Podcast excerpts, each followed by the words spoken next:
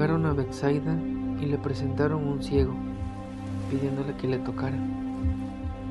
Jesús tomó de la mano al ciego, lo sacó a las afueras del templo y después de ponerle saliva en sus ojos, le impuso las manos y le preguntó, ¿ves algo?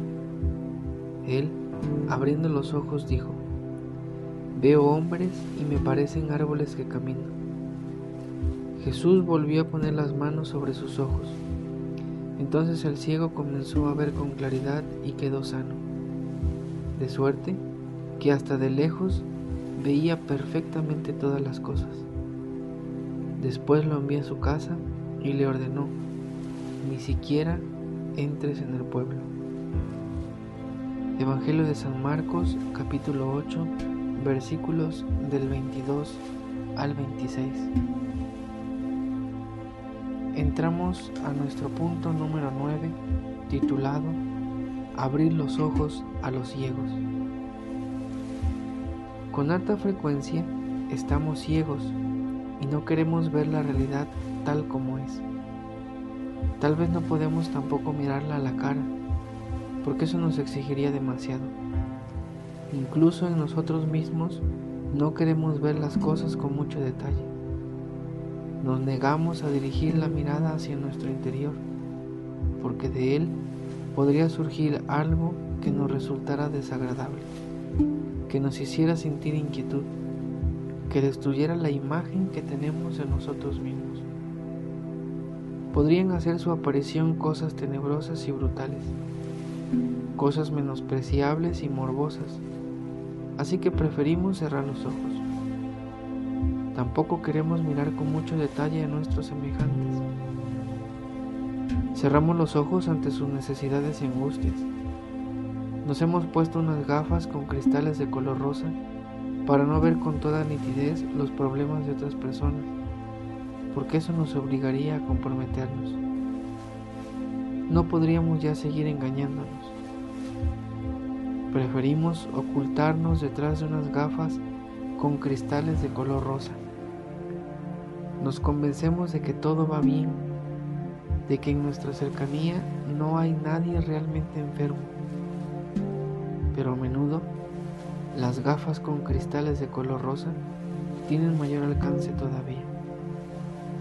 No queremos ver tampoco el estado de nuestra sociedad y del mundo. Nos limitamos al ámbito de nuestra propia vida y cerramos los ojos ante la situación de las personas que viven en el tercer mundo y también en medio de nuestra propia sociedad. Como no queremos ver los problemas, hacemos como si estos no existieran. Qué difícil y complicado se vuelve realizar esta situación, este ejercicio o, o esta manera de expresar en nuestra vida o mejor aún esta manera de vivir. Qué difícil se vuelve para nosotros abrir verdaderamente los ojos ante la realidad que nos rodea. Es mucho más cómodo es mucho más fácil, es mucho más agradable disfrazar la realidad. No pasa nada, decimos. No pasa nada. Y no es cierto. Muchas veces pasa. Y pasa mucho. No podemos aplicar esa frase a todo lo que rodea nuestra vida y a todo lo que en nuestra vida acontece no todo en nuestra vida, lo que acontece en nuestra vida, perdón, no todo, no todo lo podemos llevar a la ligera. Podemos decir no pasa nada porque hay cosas que sí pasan. Y cada acto tiene su consecuencia. Cada acto tiene su consecuencia en nuestra vida. Es muy fácil hacernos como comúnmente dice un refrán de la vista gorda, es decir, hacernos como si no viéramos, pero en realidad estamos viendo la situación. ¿Cuántas veces nos ha tocado que vemos las necesidades de alguien que está cercano a nosotros, que está frente a nosotros y nos hacemos como que no vemos. ¿Cuántas veces estamos observando en nuestra propia vida que inclusive en nosotros mismos están sucediendo realidades que no benefician, que no son sanas, que no ayudan, que me perjudican a mí y perjudican a los demás y prefiero seguir caminando como si no viera. Es muy fácil caminar en la vida haciéndonos de la vista gorda. Es muy fácil caminar en la vida haciéndonos como si no viéramos. Pero eso trae sus consecuencias. Porque vivir una vida así es vivir una vida donde nos dejamos llevar por el egocentrismo. Es decir, me dejo llevar por lo que es importante solamente para mí y no me interesa lo que está a mi alrededor, lo que me rodea. Soy yo y mis circunstancias. Soy yo y mis necesidades. Soy yo y mis problemas. Y los demás no me interesan. Los demás que se las arreglen como ellos pueden. No es cierto. Si pusiste atención en el Evangelio que hace un momento les acabo de leer, Jesús hizo una actitud muy peculiar. Después de imponer las manos sobre el ciego, sobre sus ojos, hizo una primera prueba. Le dijo, ¿qué ves? Y dijo el ciego, veo como hombres, pero solamente veo su silueta.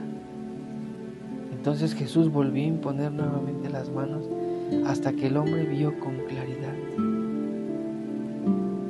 No basta solamente ver siluetas, hay que aprender a ver la realidad tal y como es, porque no podemos seguir caminando como si nada pasara. Por eso en este momento quiero invitarte para que en un ambiente de oración, como lo hemos venido haciendo a lo largo de este caminar, abramos nuestro corazón y meditemos juntos. ¿Qué tanta disposición tengo yo para ver las realidades concretas y verdaderas de mi vida que rodean mi vida? Y luego pregúntate,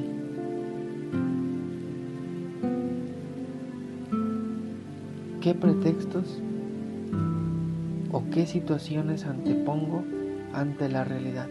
Es decir, ¿qué disfraces le he puesto yo a la realidad? Cuando no queremos ver, disfrazamos las cosas a nuestro antojo, a la manera en como nosotros la queremos ver y vivimos en la mentira. ¿Qué disfraces le pongo yo a la realidad cuando no la quiero ver tal cual es? Y aprendamos a ser sinceros con nosotros. Dejemos primero aceptar nuestra ceguera. Aceptemos primero que estamos ciegos y que quizá durante mucho tiempo hemos estado así y no hemos querido ver. Y Jesús se acerca a nosotros porque quiere que veamos con claridad, pero también quiere que veamos con verdad lo que en realidad es. Pero para eso, primero tenemos que darnos cuenta de nuestra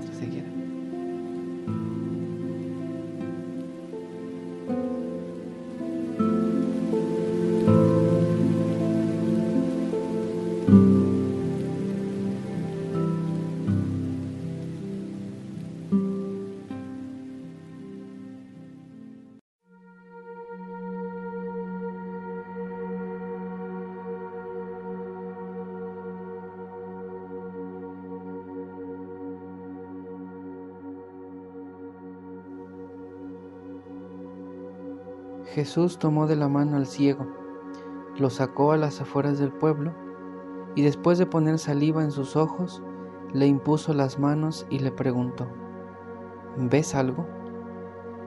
Evangelio de San Marcos capítulo 8 versículo 23.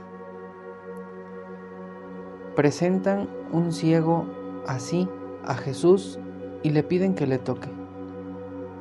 Jesús lo lleva de nuevo aparte, lo saca de la aldea y le dedica un tratamiento especial. Jesús entabla con él una relación personal. Se toma tiempo para ir dando eh, con él cuidadosamente los pasos que le enseñen a ver. En primer lugar, Jesús unta con saliva los ojos del ciego. Le trata maternalmente. Hace que en la saliva él sienta la cercanía y la atención cariñosa, el calor y el amor. Quiere quitarle así el miedo de contemplar la realidad tal como es. Necesitamos a alguien que nos trate bondadosamente para que nos atrevemos a mirar cara a cara a la verdad. Cuando un niño tiene miedo, cierra los ojos. Entonces, la madre tiene que cogerle en los brazos y acariciarle. Así, el niño se atreve a volver a abrir sus ojos. Entonces, el mundo pierde su carácter amenazador y puede ser contemplado de nuevo. Abrir nuestros ojos. Abrir nuestros ojos ante muchas y diferentes realidades que se presentan en la vida e inclusive en nuestra propia vida. Abrir los ojos es una de las actividades y es uno de los gestos que muchas veces cuesta demasiado hacer. Cuando miramos a nuestro alrededor, pareciese que la situación es tan aterradora y tan amenazadora que preferimos mejor tomar la actitud que toma el niño cuando tiene miedo, cerrar nuestros ojos y hacernos como si no viéramos nada y como si nada estuviese pasando. De hecho, inclusive puede entrar un mismo diálogo en nuestra mente, haciéndonos creer a nosotros mismos que no sucede nada, que todo está bien, porque nuestro miedo nos orienta y nos lleva a eso. Sin embargo, cerrar los ojos ante la realidad y la verdad o las verdades de la vida no es la mejor decisión, no es la mejor situación, no es lo mejor que podamos realizar cada uno de nosotros.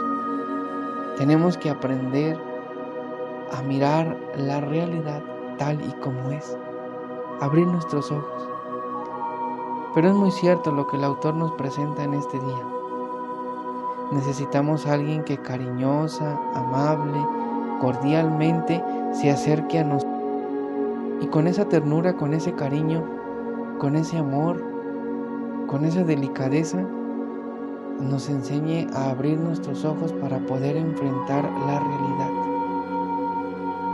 para poder enfrentarnos cara a cara con la propia verdad. Solos no podemos. Nuestras propias fuerzas muchas veces eh, no nos pueden orientar a eso y nos, nos pueden orientar más bien a huir. Y la vida no se trata de huir, la vida se trata de enfrentar, de ser realistas, de aprender a mirar cara a cara la situación que nos rodea. Pero necesitamos una compañía. Necesitamos a alguien más fuerte que nosotros, alguien que de verdad tenga ese valor tan grande para poder mirar la situación tal y como es. Y ese solamente es Dios. Él es el único que nos puede orientar y nos puede dar el valor que necesitamos para mirar la vida tal y como es.